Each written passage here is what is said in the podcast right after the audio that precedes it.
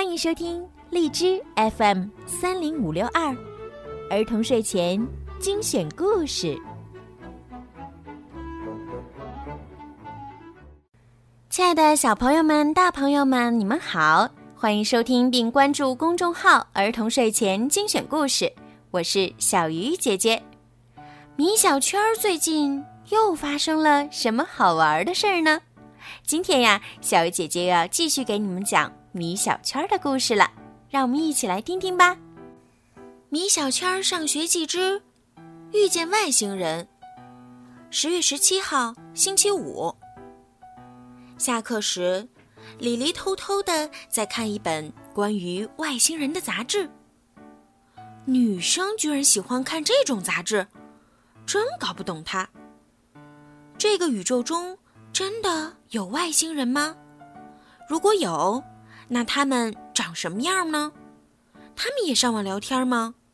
他们有 QQ 号吗？李黎就十分相信这个宇宙里会有外星人。他还说，对于其他星球来说，我们地球就是外星，那么我们人类当然就算外星人喽。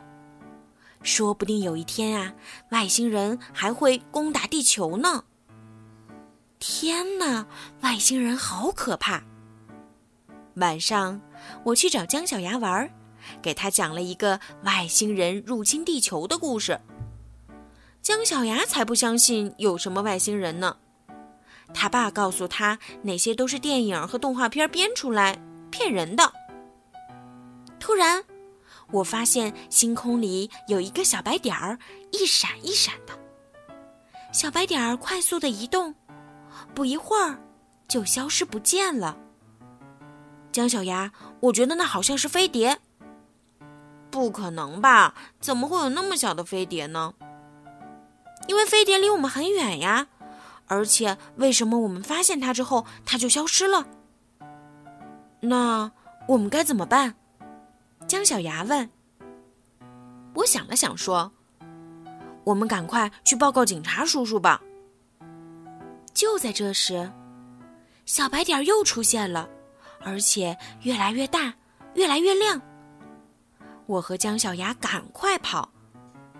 突然，小白点儿变成了飞碟，一下子落在我和姜小牙面前，在地上砸出了一个大坑。”飞碟的门打开了，从里面蹦出两个和我们一样高的外星小孩来。他们长得很古怪，穿着盔甲，手拿冲锋枪，脖子上居然戴着红领巾。姜小牙小声说：“原来外星也有少先队员啊！”我告诉姜小牙，如果他们问咱们是不是少先队员，咱们一定得说是，不然我们就死定了。两个小外星人蹦跳着来到我和姜小牙面前，冲锋枪对着我们问：“你们是少先队员吗？”我和姜小牙赶快回答：“是是，而且我们还是第一批入队的呢。”小外星人笑着说：“哈哈，太好了，我们终于抓到地球上的少先队员了，我们可以交差了。”我们被带上了飞碟，飞碟嗖的一声飞走了。小外星人说：“听说你们地球上的少先队员特别聪明，学习特别好，所以我们要把你们大脑中的优秀细胞转移到我们的头上。”小外星人一按电钮，姜小牙的电椅开始工作了。突然，飞碟里响起警报：“危险，危险！此少先队员的牙超大，千万不可以带回星球。”啊，我是姜小牙，我的牙不是很大，我爸爸的牙才超大呢。姜小牙解释道。小外星人气坏了，才不理姜小牙的解释，把姜小牙扔下了飞碟。我吓坏了。这时，我的电椅开始工作了。飞碟里又一次响起警报：“危险，危险！此少先队员画画特别差，无任何艺术细胞。就这样，两个小外星人也把我扔下了飞碟。